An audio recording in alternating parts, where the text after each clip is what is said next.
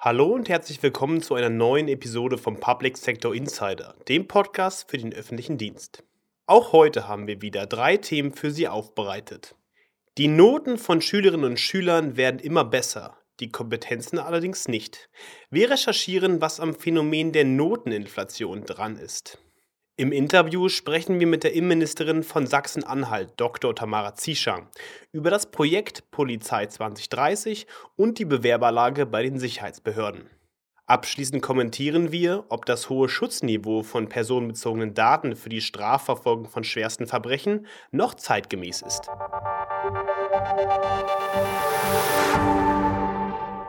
Bildungspolitik ist Ländersache. Das zeigt sich auch in der leidigen Diskussion, ob ein Abitur in Bayern mehr wert ist als in Sachsen. Zu den Problemen der schwierigen Vergleichbarkeit des Bildungsniveaus in den Bundesländern kommt nun ein zweites Phänomen dazu, die Noteninflation. Worum es dabei geht und ob das nur ein kurzfristiges Problem ist, hat meine Kollegin Ghazali Hisami recherchiert. Abiturnoten im Höhenflug und die Schülerkompetenzen auf dem Abstieg. Hochschullehrerinnen und Hochschullehrer klagen über mangelnde sprachliche und formale Fähigkeiten bei Studierenden. Aber wie kommt es überhaupt zu diesem Phänomen? Eine Ursache dafür ist die sogenannte Noteninflation, die seit der Corona-Pandemie verstärkt auftritt, so der Philologenverband. Es gibt bundesweit immer häufiger die Bestnote 1,0. Laut der Statistik des Schulministeriums in NRW hat sich die Anzahl der Prüflinge mit der Bestnote in den letzten sieben Jahren vermehrt. Es zeigt sich ein signifikanter Anstieg der Anzahl der Prüflinge mit dieser Note, nämlich von 1,55 Prozent auf mehr als 3 Prozent in NRW innerhalb des betrachteten Zeitraums. In Sachsen ist der Anstieg seit 2015 sogar vierfach höher, nämlich von 1,6 Prozent auf 4,6 Prozent. So die Daten des sächsischen Kultusministeriums. Aber generell haben sich die Noten auch in anderen Schulformen verbessert. Schon seit Jahren warnt der Deutsche Philologenverband vor einem Abstieg des Leistungsniveaus an den Gymnasien. Stellvertretend für 90.000 Lehrerinnen und Lehrer fordert er höhere Vergleichbarkeit und Bildungsgerechtigkeit beim Abitur. Auch zu den Abiturergebnissen des letzten Jahres hat der Verband eine klare Meinung. Die Lage ist beunruhigend und darf nicht vernebelt werden. Seitens des Schulministeriums in NRW hieß es, dass für die Prüfungsjahre 2021, 2022 und 2023 pandemiebedingte Maßnahmen getroffen wurden. Diese seien durch die Kultusministerkonferenz beschlossen worden. Beispielsweise zählten zu den Maßnahmen die Verlängerung der Prüfungszeit um 30 Minuten und die Erhöhung der Anzahl von Prüfungsaufgaben. Diese Regelungen könnten dazu beigetragen haben, dass es einen überschaubaren Zuwachs an Bestnoten gegeben hat. Das Abitur ist aktuell ein Must-Have. Laut der Bundeszentrale für politische Bildung ist die Nachfrage nach Abiturabschlüssen auf dem Arbeitsmarkt gestiegen, weshalb mehr Schülerinnen und Schüler diesen Abschluss anstreben. Allerdings führt das auch dazu, dass Schülerinnen und Schüler sich für eine akademische Ausbildung statt für eine berufliche entscheiden. Daher bleiben viele Ausbildungsplätze unbesetzt. Besonders schwer trifft das Branchen wie den Bau oder die Pflege oder die Erziehung, wo ohnehin ein starker Fachkräftemangel herrscht. Digitalisierungspotenzial gibt es in der öffentlichen Verwaltung überall. Die Sicherheitsbehörden sind davon nicht ausgeschlossen. Das Land Sachsen-Anhalt möchte mit dem Programm Polizei 2030 nun eine große Digitalisierungsoffensive bei der Landespolizei schaffen. Welche Schritte dabei genau geplant sind und wie es um das Bewerbermanagement bestellt ist, hat mein Kollege Marco Feldmann, die Innenministerin von Sachsen-Anhalt, Dr. Tamara Zieschang, auf unserer Online-Plattform Digitaler Stadt Online gefragt. Liebe Zuschauerinnen und Zuschauer, Herzlich willkommen hier beim Digitalen Start Online zu unseren Chefgesprächen. Heute im Interview die Innenministerin des Landes Sachsen-Anhalt, Frau Dr. Tamara Zieschang. Frau Ministerin, Sie sind jetzt seit September 2021 im Amt in Magdeburg. Was haben Sie schon erreicht und was steht noch unerfüllt auf Ihrer Agenda? Ich nenne Ihnen einfach mal ein, zwei Beispiele aus dem Bereich der Landespolizei, wo ich sehr froh bin, dass wir bei der ganzen Thematik die interkulturelle Kompetenz unserer Kolleginnen und Kollegen in der Landespolizei zu stärken, wirklich große Schritte äh, vorangekommen sind. Und was auch hier ein kleines Beispiel ist, was das einfach nur untermauern soll, ist, dass wir seit dem Sommer letzten Jahres, also seit dem Sommer 2022, einen Polizeirabbiner äh, in Sachsen-Anhalt etabliert haben. Der Polizeirabbiner ist zum einen als Seelsorger wie die Polizeifahrer für die Kolleginnen und Kollegen in der Landespolizei da, aber vor allem lehrt er eben auch mit an der Fachhochschule der Polizei in Ausbildung und Studium, um über jüdisches Leben authentisch berichten zu können und damit auch die Sensibilität einerseits für, äh, für jüdisches Leben äh, zu stärken, aber andererseits auch stärker dafür zu sensibilisieren, wo beginnt Antisemitismus, wo liegt eben schon eine Straftat vor, äh, das sozusagen nochmal stärker auch ähm, inhaltlich zu flankieren und zu begleiten. Ein anderes Beispiel ist, dass äh, ich froh bin, dass die vierte äh, Einsatzhundertschaft der Landesbereitschaftspolizei eine neue Immobilie beziehen konnte in Halle. Wir haben jetzt eben damit Standorte der Landesbereitschaftspolizei in Magdeburg und in Halle. Wichtig ist in diesem Zusammenhang auch, dass im letzten Jahr die Standortentscheidung für, einen, für den Neubau des Landeskriminalamtes getroffen worden ist. Die Umsetzung, ähm, die wird natürlich noch mehrere Jahre in Anspruch nehmen. Das ist also auch etwas, was uns perspektivisch äh, begleitet. Das sind einfach mal so ein, zwei äh, sozusagen Gedankensplitter eigentlich nur zu dem, was im Bereich der Landespolizei passiert ist. Ähm, aber ich will auch noch den Blick ähm, auf vielleicht zwei andere Themen lenken. Das ist der Bereich des Brand- und Katastrophenschutzes, der ein Innenministerium natürlich immer umtreibt. Ich bin sehr, sehr froh, dass es uns äh, zum Jahreswechsel gelungen ist, wirklich eine sehr, sehr große Beschaffung auszulösen von neuen Feuerwehrfahrzeugen im Land. Wir wollen über 90, ich glaube 92 Fahrzeuge für die freiwilligen Feuerwehren im Land ähm, beschaffen. Das ist für ein kleines Bundesland wie Sachsen-Anhalt, ist das eben Investitionsvolumen von 28,5 äh, Millionen. Das ist schon eine Hausnummer.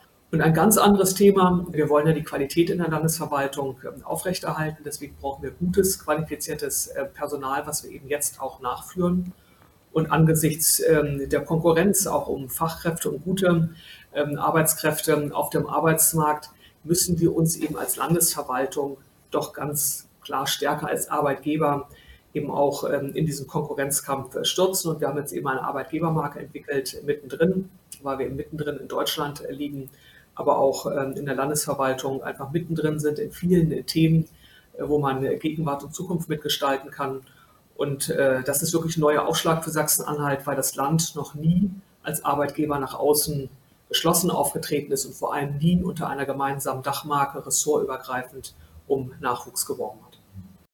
Ich würde jetzt gerne kleinteiliger, spezieller nochmal werden. Äh, Sie haben ja auch ein Programm Polizei 2030 angekündigt. Vielleicht können Sie unseren Zuschauerinnen und Zuschauern kurz erklären, was sich dahinter eigentlich verbirgt. Ja, unser Programm Polizei 2030 ist am Ende eine große Digitalisierungsoffensive innerhalb der Landespolizei, die wirklich eigentlich die Landespolizei in ihrer Gänze äh, äh, in den Blick nimmt. Wir haben äh, dieses Programm Polizei 2030 am Ende in verschiedene Phasen unterteilt, äh, weil es wirklich alle Facetten der, der, polizeilichen Arbeit am Ende adressiert. Wir befinden uns im Augenblick in Phase 1, äh, die nach Möglichkeit Mitte 2024 ähm, abgeschlossen sein soll. Und in dieser Phase 1 haben wir als größte Maßnahmen vor, dass äh, zum einen die ähm, Kolleginnen und Kollegen im, ähm, im Vollzug mit Smartphones ähm, ausgestattet werden. Das heißt, wir fangen jetzt an, in einem ersten Revier die Kolleginnen und Kollegen mit äh, Smartphones auszustatten, aber dann soll ein Rollout äh, in der gesamten Landespolizei erfolgen. Einige Bundesländer haben das schon getan. Wir ziehen jetzt eben auch nach weil wir meinen, dass eben das Smartphone als Einsatzmittel äh, mit dazugehört zu einer modernen äh, Polizeiausstattung. Und parallel dazu führen wir ein neues Vorgangsbearbeitungssystem ein. Und da sieht man dann auch wiederum die Verknüpfung von ähm, Hard- und Software. Also am Ende ist dann ein Smartphone äh, ist ja die Hardware, das neue Vorgangsbearbeitungssystem ist die Software. Das soll eben auch in einer App-Anwendung auf dem Smartphone sein, was dann eben für die Kolleginnen und Kollegen im Einsatz bedeutet, dass sie wirklich den jeweiligen Vorgang, den Sie aufnehmen, direkt auf Ihrem Smartphone auch schon bearbeiten können und dann eben direkt ins Vorgangsbearbeitungssystem einspeisen können. Das ist wirklich ein deutlicher Schritt nach vorne. Wie sieht bei Ihrer Landespolizei eigentlich die Personal- und die Bewerberlage aus? Das dürfte ja beim Programm Polizei 2030 auch eine große Rolle spielen. Stichwort Nachwuchsgewinnung, Pensionierungswelle. Also da sind wir zum Glück sehr, sehr gut ähm, äh, im Zeitplan. Wir haben im Jahr 2016 ähm, eine Polizeistrukturreform im Land Sachsen-Anhalt auf den Weg gebracht, äh, die einherging mit dem klaren Bekenntnis, dass wir im Bereich der Polizei personell erheblich aufwachsen wollen. Und äh, diese Personal äh, Polizeistrukturreform ähm, baute darauf auf, dass wir am Ende der Umsetzung 7000 äh, Kolleginnen und Kollegen in der Landespolizei im, im polizeilichen Vollzug einsetzen können. Wir haben jetzt die erste wichtige Zwischenetappe äh, ähm, äh, geschafft, dass wir bei 6.400 ähm, Kolleginnen und Kollegen äh, im Polizeivollzug sind und jetzt steuern wir eben die 7.000 an. Zum Glück ist bei vielen jungen Menschen der Beruf der Polizistin des Polizisten zu Recht ein sehr attraktiver Beruf. Deswegen entscheiden sich viele dafür und deswegen kann ich zum Beispiel für das letzte Jahr feststellen, dass wir im Jahr 2022 hatten wir eigentlich gegen den allgemeinen Trend sogar mehr Bewerber an der Fachhochschule der Polizei als im Jahr zuvor. Und das sicherlich auch dank einer sehr guten Kampagne. Wir haben eine Nachwuchsfahndungskampagne schon vor einigen Jahren ähm, aufgelegt, wo uns gerade junge Menschen sagen, dass sie sie sehr ansprechend und interessant finden. Und wer nicht sowieso schon immer Polizist, Polizistin werden wollte, ist durch diese Kampagne auch darauf aufmerksam gemacht worden, sich mit diesem Beruf stärker auseinanderzusetzen. Ich würde gerne noch zu Ihrem, ja, man könnte umgangssprachlich sagen, Landespolizeigesetz kommen. Also offiziell heißt es Gesetz über die öffentliche Sicherheit und Ordnung des Landes Sachsen-Anhalt, abgekürzt SOG. Da ist ja kürzlich im Magdeburger Landtag eine Novelle verabschiedet worden. Ähm, wie erleichtert sind Sie und was sind aus Ihrer Sicht die wichtigsten Neuerungen, die wichtigsten Reformen? Also mit dem äh, Gesetz über die öffentliche Sicherheit und Ordnung, ähm, das jetzt am, ähm, im Dezember im Landtag ähm, auch verabschiedet worden ist, mit den Änderungen sind vor allem drei Themenfelder adressiert. Das eine ist, dass wir die elektronische Fußfessel zur ähm, Verhinderung von ähm, terroristischen Straftaten eben nochmal äh, jetzt als dauerhafte Befugnisnorm etablieren. Vorher war sie befristet. Wir ähm, äh, schaffen die Möglichkeit, äh, eine Bodycam einzusetzen. Auch das jetzt unbefristet und nicht nur beschränkt auf die drei äh, kreisfreien Städte im Land. Und wir führen erstmals in Sachsen-Anhalt eine absturzbezogene Geschwindigkeitskontrolle, die sogenannte Section Control ein. Das sind die drei Hauptanliegen ähm, der Novelle gewesen. Frau Dr. Zieschank, ich sage ganz herzlichen Dank für das Gespräch, für das Interview. Ich bedanke mich auch sehr. Einen schönen Tag. Wenn Sie am vollständigen Interview interessiert sind, schauen Sie auf unserer Webseite digitaler-staat.online/mediathek nach. Das Interview mit Dr. Tamara Zieschang und vielen weiteren Persönlichkeiten aus Politik und Verwaltung finden Sie unter dem Menüpunkt Interview und Porträt. Personenbezogene Daten sind ein hohes Gut. Ihr Schutz ist von Seiten der Regierung und Verwaltung immer mitzudenken. Dabei schützen die Vorgaben unweigerlich auch Straftäter, wenn wir nicht umdenken. Unser Chefredakteur Uwe Proll kommentiert. Sprecherin ist Tanja Clement. Der Streit um Rechtsgüterabwägung zwischen Anspruch auf Anonymität im Internet einerseits und der Strafverfolgung schwerster Verbrechen, also von Kindesmissbrauch und Kinderpornografie andererseits, hat in Deutschland eine traurige Geschichte. Die Versuche durch technische Lösungen, das Abgreifen von Hashwerten scheitert am Postgeheimnis. Doch auch jede technische Regulierung lässt sich umgehen. Zudem wäre die von der EU jetzt geplante Chatkontrolle, einmal eingeführt, ein Tor für weitere Überwachungsbegehrlichkeiten. Bei der Verfolgung von Kinderpornografie aber wäre die Legislative gefordert, endlich eine Massendatenspeicherung zu erlauben, die man in ihrer Verwendung der Daten auf Anlass, Verdacht und Zeit beschränken kann. In Deutschland wird aber der Strafverfolgung ein Riegel vorgeschoben. Die Rückverfolgung von kinderpornografischen Straftaten wird zu großen Teilen durch die legale Löschung von Verbindungsdaten durch die Provider unmöglich gemacht. Die sogenannte Massendatenspeicherung, die keinen vorab unter Verdacht stellt, ist hierfür das einzig probate Mittel. Wer das nicht will, muss klar sagen, dafür nehme ich sogar Kindesmissbrauch in Kauf.